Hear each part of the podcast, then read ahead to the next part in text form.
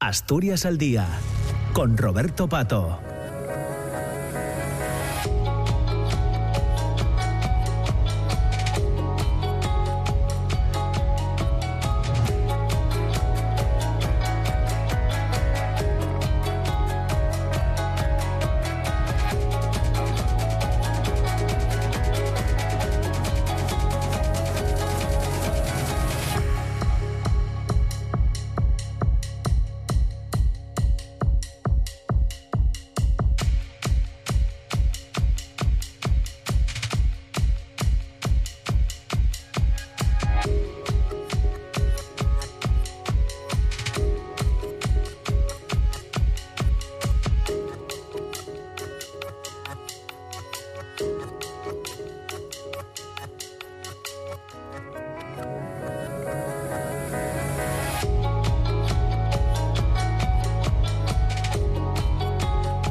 Son las 10 de la mañana y 8 minutos. Entramos ya en la segunda parte del programa, en la segunda parte de Asturias al Día. Hoy hemos invitado a compartir este espacio con nosotros a Cristina de Silva, que es la codirectora de LED Festival, Laboratorio de Electrónica Visual. Ya se acercan las fechas de este festival eh, en este 2024, del 1 al 5 de mayo, y tiene bastante interés. Siempre lo ha tenido, ¿eh? No, no eh, pero quizás en esta ocasión eh, un poco más, porque llegan a la decimoctava edición, 18 años de este LED Festival.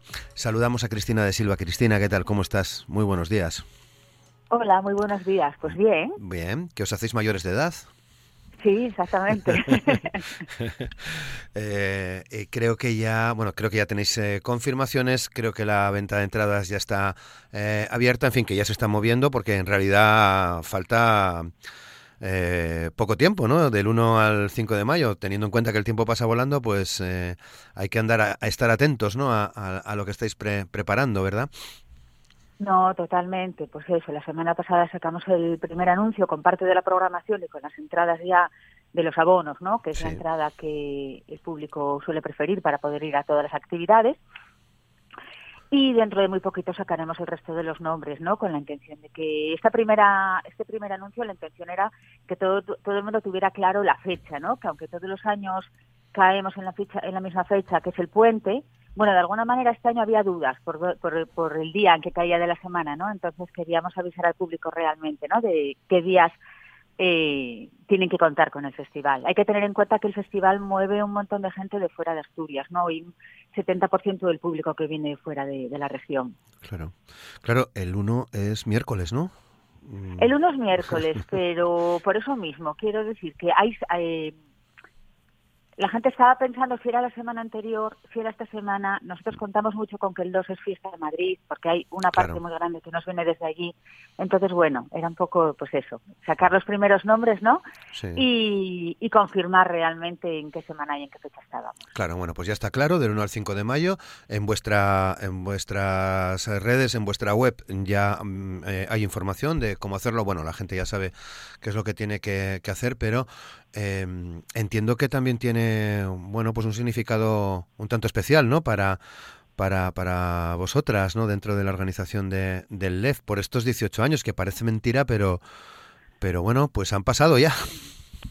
No, a ver, es increíble, ¿no? Porque realmente tú te pones a trabajar en un proyecto y, y estás muy en el presente o por lo menos en nuestro caso no hicimos una no no teníamos una visión muy clara de, de a, la, a tan a larguísimo plazo donde íbamos a llegar. Claro. También hay que entender que el festival un festival de estas características y de todas no pero este en concreto que, que mmm, se relaciona mucho con todos los avances que hay a nivel de tecnología y digital no pues es, es, es un festival que está vivo es un ser vivo que se va alimentando ¿no? de todo lo que va ocurriendo a lo largo de todos estos años. Y a lo largo de estos 18 años ha habido un cambio eh, brutal, ¿no? Relacionado, pues, con las nuevas herramientas digitales que utilizan los, los artistas, por ejemplo, ¿no? Y eso influye en todas las muestras, ¿no? Que, y en todos los resultados, ¿no? De todas las, las propuestas artísticas que tienen cabida dentro de un festival como el LES. Entonces, el festival ha pasado por diferentes etapas, que si bien es verdad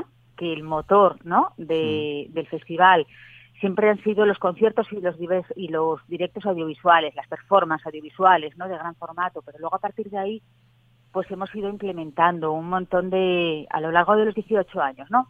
Un montón de escenarios diferentes que se fueron sumando, como el botánico, que al principio parecía como una propuesta arriesgada, ¿no? Porque ocurría de mañana y luego resulta que fue pues uno de los escenarios que siempre ha tenido más éxito, las jornadas en el Museo del Pueblo de Asturias, todo lo relacionado con las realidades extendidas, la realidad virtual, la realidad aumentada, diferentes exposiciones. Bueno, todo eso ha ido ha ido ocurriendo y de alguna manera es lo que nos ha permitido mm, seguir vivas, ¿no? Seguir con la ilusión de seguir programando cosas diferentes porque hay mucho ámbito, ¿no? Y hay muchas propuestas nuevas en las que ponerla el foco. Claro. Bueno, viene a demostrar también que aquella idea que teníais eh, hace 18 años, quizás algo más, ¿no? Por aquello de preparar la, primera eh, edición, eh, aquella idea, bueno, abrió un camino, abrió una senda muy importante para, para vosotras, pero para toda la gente que disfruta con, con, con el festival, ¿no? Em, estabais en el buen camino, Cristina. Sí, Sí, sí, sí, yo creo que sí, que eh, de alguna manera el, inicio del festival, ¿no? Que teníamos pues eso, ese punto de arranque, ¿no? Que teníamos de, venga, vamos a trabajar con la electrónica, pero más experimental, que se relaciona con lo visual, vamos a hacer un proyecto híbrido, quiere decir, había como unas cuantas premisas que estos días, echando la vista atrás, ¿no? Intentaba yo ver eh, cuánto nos habíamos o no desviado del camino, y realmente no nos hemos desviado del camino desde luego que como te decía ahora, pues hemos implementado un montón de ideas, ¿no? Pero pero pero seguimos la hoja de ruta establecida, así que hay una cosa que, que creo que nos gusta mucho y es que al principio el festival, también por el ámbito, ¿no? En el que se movía, puede decirse que era un poco nicho, Siempre hemos tenido mucho público, pero eso es verdad que el era un público mucho más eh, focalizado, que ya sabía un poco lo que venía a venir, ¿no? Y a lo largo de estos años hemos trabajado mucho en trabajar con diferentes tipos de público. Con este público que ya sabe un poco lo que viene a ver, pero también con ser una puerta de entrada para nuevos públicos, de absolutamente todas las edades. Y yo creo que ese en este sentido, con todas las actividades paralelas ¿no? que rodean al festival, también lo hemos conseguido y, es algo que nos, que nos gusta mucho, sí. Desde luego. Bueno, eh, la tecnología ha avanzado una barbaridad en estos eh, 18 años y ha generado, bueno, pues multitud de, trabajo artístico, ¿no? Eh, em, ya no sé si difícil de abarcar, eh, Cristina. Quiero decir que tendréis que hacer, entiendo, una selección año tras año cada vez más potente, ¿no? Para, para confeccionar el programa. Sí, la verdad es que cuesta, cuesta trabajo porque al final, bueno, pues es un festival ¿no? que tiene unas fechas, es una vez al año, ¿no? Sí que es verdad que tenemos una edición en, en Madrid que va, que va a los seis meses, ¿no? Que tiene lugar la de Gijón.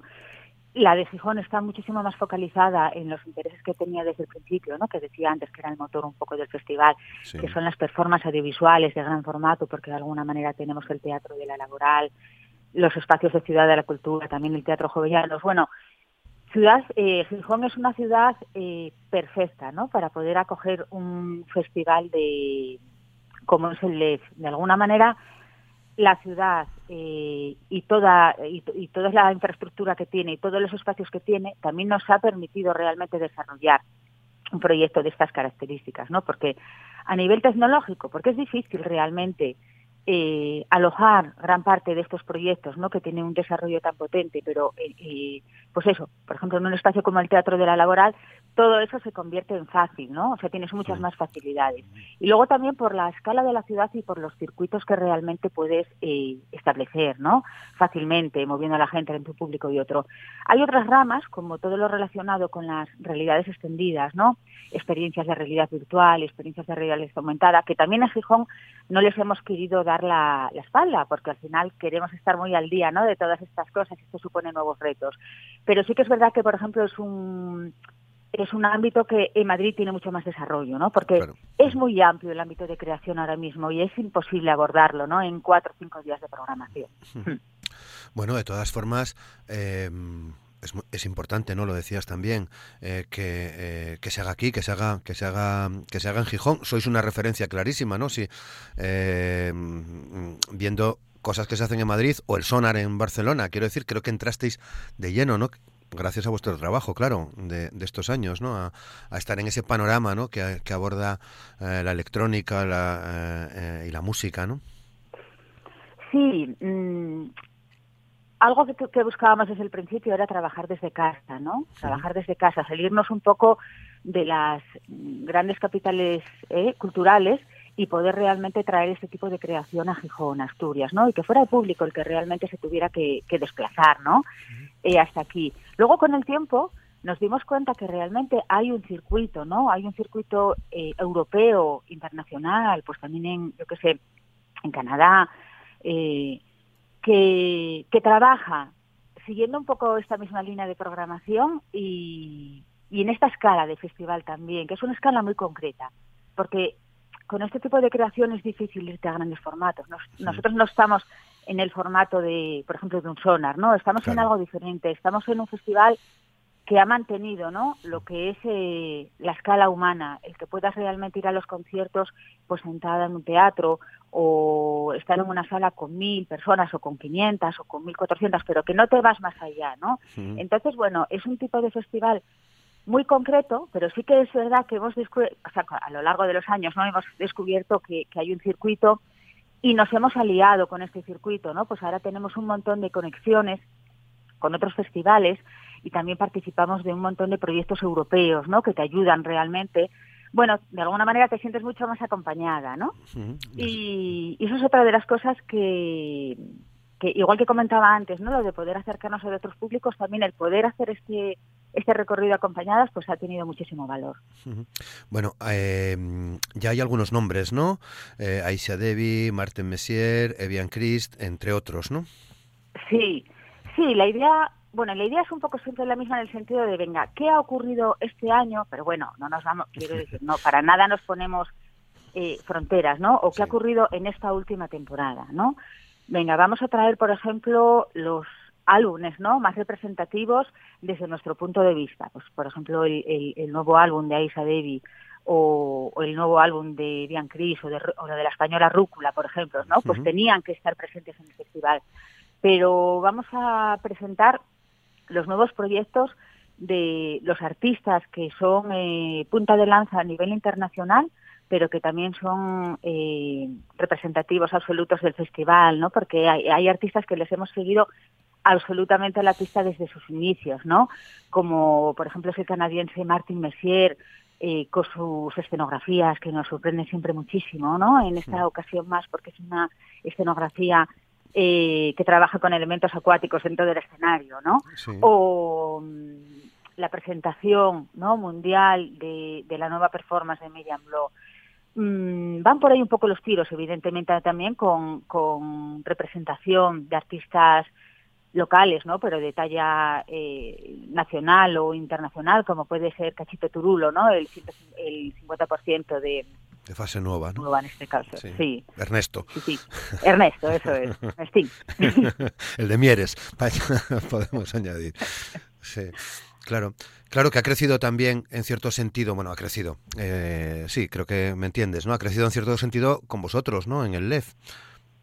Fase nueva y... Eh, desde luego hay una serie también de artistas, ¿no? Eh, locales, pues como puede ser también Sky Gaze, ¿no? O, o Ocre que también hemos hecho el, recorrido en paralelo, ¿no? Porque cuando nació el festival y yo creo que nacían más o menos los proyectos, ¿no? Estos proyectos se fueron naciendo a lo largo de los años y para nosotras ha sido un absoluto placer, ¿no? Poder compartir este viaje con, con todos ellos. Qué bien.